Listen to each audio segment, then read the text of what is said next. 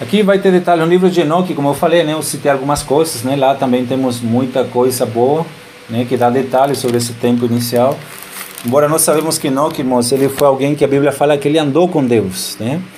Andou com Deus e ele é uma figura de Cristo, né? Enoque tipifica Cristo, o verdadeiro homem, né? Que andou com Deus 24 horas enquanto esteve aqui na terra, né? Enoque, assim como Cristo, ele andou com Deus, então ele teve muitas experiências e muita coisa que ele revela para nós, né? Que encaixa todinho com as histórias da Bíblia, né? Sobre os anaquins, versículo 28, né? Os israelitas falam para Moisés: Para onde subiremos? Nossos irmãos fizeram com que se derretesse o nosso coração, dizendo: Maior e mais alto do que nós é este povo. As cidades são grandes e fortificadas, irmãos, grandes e fortificadas, até aos seus. Né? Eram povos gigantes mesmos, monstros. Né? Também vimos ali os filhos dos Anaquins. E a Bíblia fala para nós quem eram os filhos dos Anaquins. Então aqui já vemos o inimigo, né? a primeira vez que aparecem esses Anaquins, um povo extremamente gigante, né? um dos mais altos, né? aqui na, mencionados na, na Bíblia. Né? Sobre, há um parêntese, sobre eh, os refaíns, a altura deles, eh, o rei Gog, Og, né? Ele, eh, a Bíblia fala no capítulo 3 de Deuteronômio a altura dele, né? que ele foi um dos últimos sobreviventes dos refaíns, e lá fala que ele media aproximadamente 4 metros e meio de altura, né? esse rei, e o, a cama dele era feita de, de ferro, por causa, né, para suportar o peso dele. Então lá também tem mais descrições sobre os refaíns em Deuteronômio 3. Voltando sobre os sanaquins, né, uma outra raça de gigantes. Vamos para o capítulo 2, versículo 10. É, os sanaquins aparecem aqui novamente, no versículo 10 e 11, né, considerados povo alto, gigantes, os sanaquins. E depois aparecem novamente no capítulo 9 de Deuteronômio. Aqui fala o seguinte: Ouve, ó Israel, capítulo 9 de Deuteronômio, versículo 1: Tu passas hoje o Jordão para entrares a possuir nações maiores e mais fortes do que tu, cidades grandes e amuralhadas até os céus. Tá vendo, irmãos? Cidades grandes, amuralhadas até os céus. Povo grande e alto, filho dos Anaquins que tu conheces e de que já ouvistes. Quem poderá resistir os filhos de Enaque? É, então aqui vemos mais características desses gigantes e filhos de Enac. Quem era esse Enac, irmãos? Parece que ele era um gigante importante no tempo né, de Moisés, no tempo ali do, do, dos patriarcas, né, da lei dos israelitas. Então vamos agora para Josué capítulo eh, 9. Né, Josué capítulo 11, melhor. Josué capítulo 11. Vamos ver que Josué também teve que lutar contra os gigantes. Josué 11, versículo 21. Fala assim: Naquele tempo veio Josué e eliminou os anaquins da região montanhosa. Então, Josué lutou contra gigantes. É, versículo 22. Nenhum dos anaquins sobreviveu na terra dos filhos de Israel, somente em Gaza. E aqui está a explicação por que no tempo de Davi tinha ainda gigantes. Tá vendo, irmãos? Os israelitas destruíram todos os anaquins nesse campo, porém sobreviveram alguns em Gaza, em Gate, que é da onde viria Golias. Golias era um híbrido, né? Ele era metade ser humano e ele tinha metade anjo caído, né? Golias era um híbrido. Por quê? Porque ele vem de Gate. Gate é terra dos gigantes e de Asdod, alguns subsistiram. Então esses alguns continuaram procriando mais híbridos, né? Eh, gigantes. Aí vamos para o capítulo 14 de Josué. Então, tá vendo, irmão, como a Bíblia explica o porquê de todas essas coisas, né, desses gigantes, é, que eles realmente existiram e eram considerados deuses, né, da mitologia também aí grega, romana. Eles, de fato, eles tinham poderes, né? Mas eu vou é, falar mais, se der tempo, isso aí mais à frente. Vamos para Josué, então, capítulo, acharam aí, 14, versículo 12. Agora, pois, aqui vemos Caleb falando.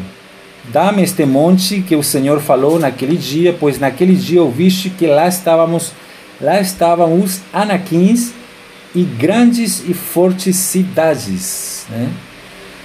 O Senhor, porventura, será comigo para os desapossar, como prometeu. Josué o abençoou e deu a Caleb, filho de Jefoné, Hebron em herança. Portanto, Hebron passou a ser de Caleb, filho de Jefoné, o Quenezeu, em herança até o dia de hoje, visto que perseverara em seguir o Senhor Deus de Israel. Dantes, o nome de Hebron era Kiriat Arba. Este Arba né, foi o maior entre os Anaquins, foi o maior dos gigantes. E a terra repousou da guerra. Esse Arba era o pai de Enac, né, o pai de Enac. Já vou explicar, esse Enac é o pai dos Anaquins, dos gigantes. Então a Bíblia menciona, irmãos, faz questão de mencionar o nome desses gigantes, que eram gigantes importantes da época, e esse gigante ele tinha uma cidade com o nome dele. Kiriat em hebraico significa cidade. Tá vendo, irmãos? Então é, é Kiriat Arba, né? Era uma cidade de gigantes. E esse Arba né, é, era um importante gigante. Era o pai de Anak. Então ele, ele era tão importante que a cidade levava o nome dele. É, esse gigante aqui era o pai dos, era o maior entre os Anakins. Né? E agora vamos ver é, Josué, capítulo 15, versículo 13. Os que entraram agora, por favor, desbloqueiem o microfone. Tá bom? Josué 15 fala mais sobre esse arba. A Caleb, filho de Jefoné, porém, deu Josué uma parte no meio dos filhos de Judá, segundo lhe ordenaram o Senhor a saber Kiriat Arba, isto é Hebron. Este Arba era o pai de Anak, o pai de Anak, que foi um, um importante gigante, e dele vieram os Anaquins, uma raça de gigantes. Então Caleb, irmãos, ele para conquistar Hebron, que em hebraico significa comunhão, ele teve que vencer os gigantes, o maior dos gigantes. É lógico, isso aqui tem uma aplicação espiritual, né, também. Uh, mas veja só, irmãos, aí versículo 14 fala: Dali expulsou Caleb os três filhos de Anak, Cesai, né, Aimá e Taumaí, então, Cesai significa um nobre, era um príncipe do gigante, era um deus. Ele foi derrotado. Um deus com minúsculo, né? Aimá, né, que significa meu irmão, é um dom, fazendo referência ao irmão dele, aos poderes que ele tinha. Caleb derrotou esse gigante, que não era qualquer gigante, eram gigantes poderosos, né, de raças de guerreiros. Taimaí significa né, sulcado ou aquele que tem uma cresta, né, fazendo referência à feiura deles. E eles foram gerados de Anaki. Então aqui vemos que Caleb derrotou esses gigantes Anakins, fortes guerreiros, e eram muito feios e terríveis. Então eles foram derrotados aqui por Caleb. Né? E ainda nós temos os Sanzumins, né, em Deuteronômio 2, versículo 20 e 21. Né? Deuteronômio 2, versículo 20 e 21, fazendo referência a essa outra tribo, raça de eh, gigantes. Aqui, irmãos, eh, nós vimos então, pelo menos essas, a Bíblia registra aí pelo menos sete raças de gigantes, né? Nefilins, os Giborins, Refaíns, Emins, Uzins, Anakins e os Sanzumins. Então eles eram de fato considerados deuses antigamente, eles tinham poder, eram híbridos. Né? E eu queria aqui uh, terminar lendo com vocês a parte né, do, do livro de, de Enoch, né, que ele vai detalhar um pouquinho mais sobre esses uh, seres né, que, que viveram aqui na, na Terra. Né? Eh, no capítulo 6, Só para vocês verem como ele dá uns detalhes a mais, né? Fala assim: quando outrora aumentou o número dos filhos dos homens, nasceram-lhe filhas bonitas e amoráveis. Os anjos, filhos dos seus, ao verem-nas, desejaram-nas e disseram entre si: Vamos tomar mulheres dentre as filhas dos homens e gerar filhos. Disse-lhes então seu chefe Semjazá: Eu receio que não querais realizar isso, deixando-me no dever de pagar sozinho o castigo de um grande pecado. Eles responderam em coro: Nós estamos dispostos a fazer um juramento comprometendo-nos a uma maldição comum, mas não abrir mão do plano sem executá-lo. Então eles juraram conjuntamente, obrigando-se às maldições que a todos atingiram. Eram ao todo duzentos os que no dia de Jared haviam descido sobre o cume do Monte Hermon.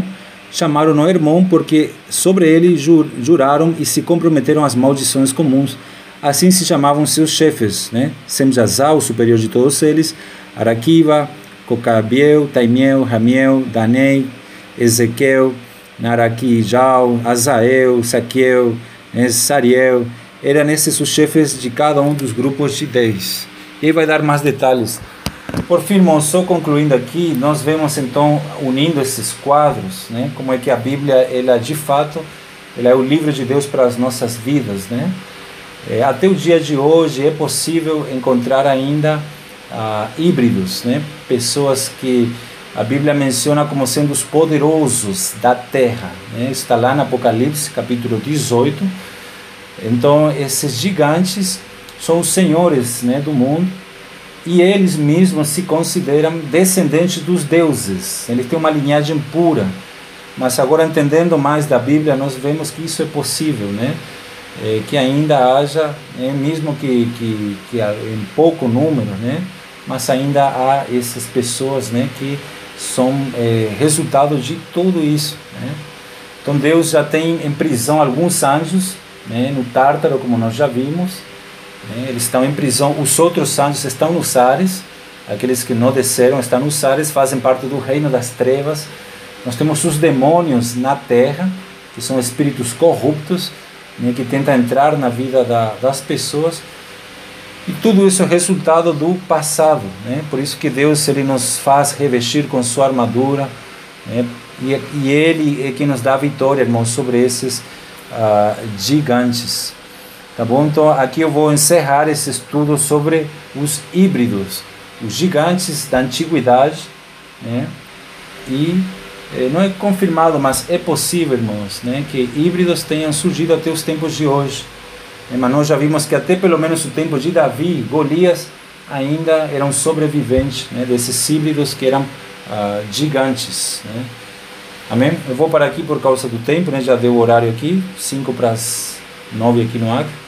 E nós vamos abrir agora, irmãos, alguns poucos minutos para ah, perguntas, respostas ou compartilhar dos irmãos, tá bom? dentro desse assunto aí dos híbridos. Aí na próxima quinta nós vamos continuar, né, eh, com o estudo do o campo espiritual.